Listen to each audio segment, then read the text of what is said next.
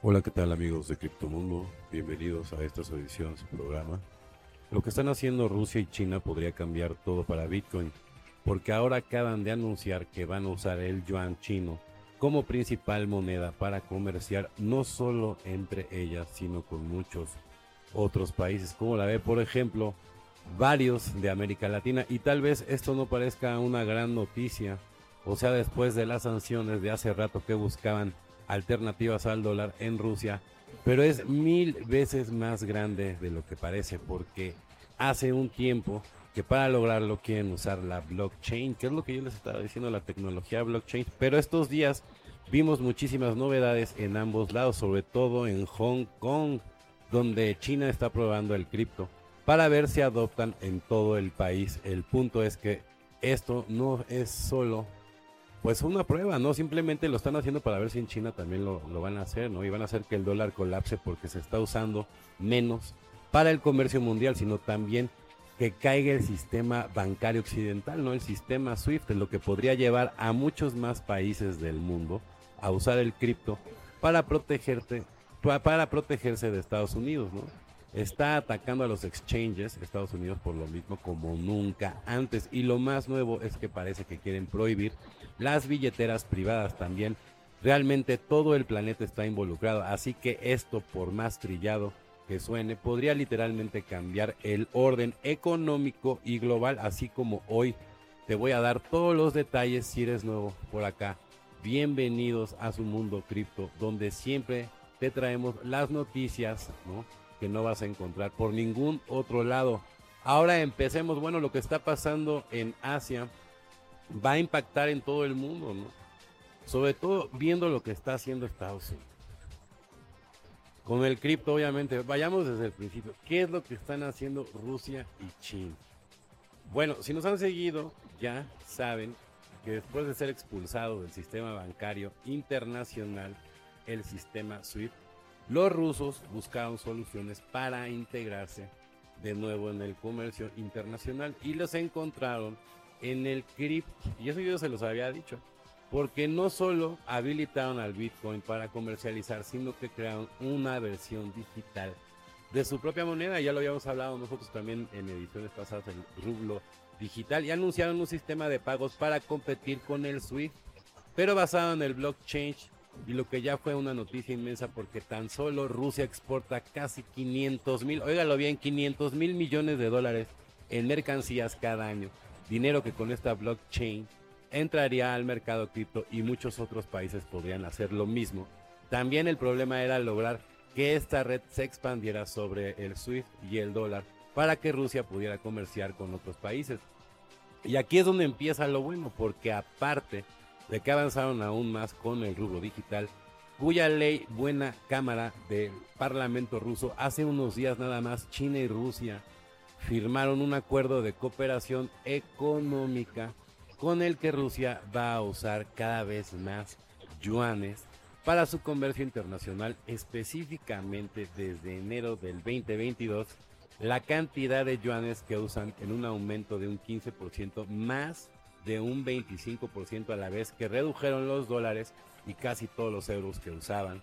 Y lo mismo pasó con las reservas de su banco central desde el 2021, que cada vez tienen más yuanes y menos dólares. Pero a ver qué significa todo esto. Dos cosas, una para el dólar y otra para el sistema bancario mundial. Para el dólar, como ya dije, no nos importa tanto lo que pasa al interior de Rusia y China. Lo que nos importa es que al tener cada vez más yuanes en reserva, Rusia está intentando comercializar con más países usando yuanes, por ejemplo, con países de Latinoamérica como Argentina, que hace poco también aumentó los chinos en sus reservas, aunque por otras razones para protegerse del impacto de las subidas de las tasas de Estados Unidos, por ejemplo, que están dañando a su economía, aunque eso es tema de otro programa. La cuestión es que Argentina está a es solo uno de muchos y la menor demanda por el dólar está haciendo que el precio de esta moneda, por ejemplo, el peso argentino, esté colapsando, ¿no? Acá tenemos otra gran noticia para el cripto porque al observar la historia de cada vez que el, índice cae, ¿no? Todo, cada vez que cae, el índice, ¿no? hay un impulso en el mercado así. Y esto no va a ser la excepción, ¿no? Entonces, por eso puede ser que Bitcoin empiece otra vez a lo mejor a subir, ¿no? No sería ninguna coincidencia porque por un lado los inversores con dólares buscan un refugio para su dinero, para que no pierda valor y al parecer están eligiendo pasarse del dólar al Bitcoin. Pero por otro lado, esta vez hay otra causa para la subida de Bitcoin aparte del dólar. Es lo que pasa con el sistema bancario, que como vimos en Oriente lo quieren reemplazar por una blockchain. Pero hay algo que no dijimos aún, que no solo Rusia, sino también China están impulsando el cripto, porque tal vez sepan que hace casi 20 años que Hong Kong fue entregado a China por el Reino Unido. Y desde entonces Hong Kong es una región económica especial en China, con lo que tienen sus propias políticas. Y además, por eso después que China prohibiera de cripto en todo el país, en Hong Kong están haciendo todo lo contrario. Se abrió el cripto y China lo está apoyando para probar si esto puede tener un impacto positivo sobre su economía. Y si lo tiene, posiblemente va a implementar algunas políticas parecidas con el cripto en el resto del país, como ya hicieron muchas veces en la historia. De esto hablamos en otro programa. Te dejo aquí arriba, aquí abajo, perdón, en los comentarios, ¿no? Para que veas la página de Cointelegraph y puedas ver por qué China tiene un gran impacto en la economía y también por qué lo nuevo es que con estas políticas los inversores de Hong Kong acaban de anunciar el primer fondo, escúchenlo bien, de inversión para financiar nuevas empresas cripto en la zona, con lo que están avanzando muy, pero muy rápido. Además de que el cripto está ganando terreno en el resto del país, porque como se reveló hace poco, los traders siguen operando en China, aparte de que tienen su propia moneda digitalizada ya hay una mayor apertura de China hacia el cripto. Tendría un gran impacto sobre el mercado, por ejemplo, Conflux, que es la moneda que hemos estado hablando, que es la primer criptomoneda que habilitó China, ¿no? Ya subió en un 1300%, por ejemplo, ¿no? Entonces así, imagínense, ¿no? O sea, así otros países también, esto como Japón, ¿no? Que hoy mismo anunció que van a explorar una moneda digital y no hace tanto levantó varias prohibiciones a las monedas estables, pero en fin, a lo que quiero llegar es que Asia en general se está esforzando muchísimo por crear nuevos sistemas de pagos basados en la tecnología blockchain, que es lo que hemos estado siempre repitiendo en este programa. Y si lo logran, ¿no? Desplazar el sistema SWIFT, ¿no? Con esto podrían darle un gran impulso al, al a, a las criptodivisas, ¿no? Y desplazar al dólar aún más.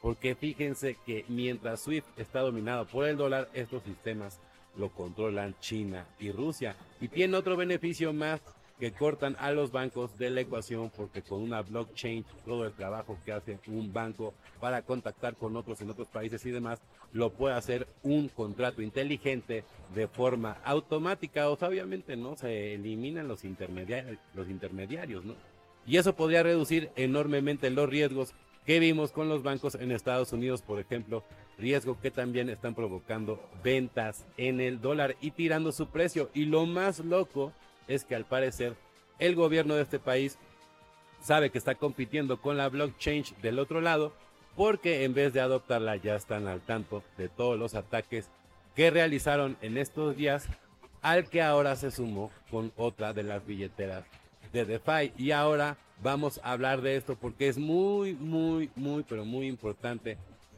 Y porque a lo mejor se están preguntando bueno y si por un lado Oriente está apostando con tanta fuerza al cripto, pero en Occidente la economía está colapsando. ¿Qué es lo que va a pasar con Bitcoin? Es lo que estamos platicando siempre en todos los programas, ¿no? Es tiempo de comprar o de vender. Bueno, la realidad es que es muy difícil saber porque si la corrida sigue en algún momento va a afectar a Bitcoin y aún no sabemos tampoco cómo van a funcionar estas redes rusas. Quizás más adelante incluso vuelven a prohibir a Bitcoin, que es lo que yo les dije, ¿no? O sea, relájense muchísimo, ahorita no es momento, sino de, esperar, de aguantar a ver cómo están todas las regulaciones, ¿no? Y esto no es asesoría financiera.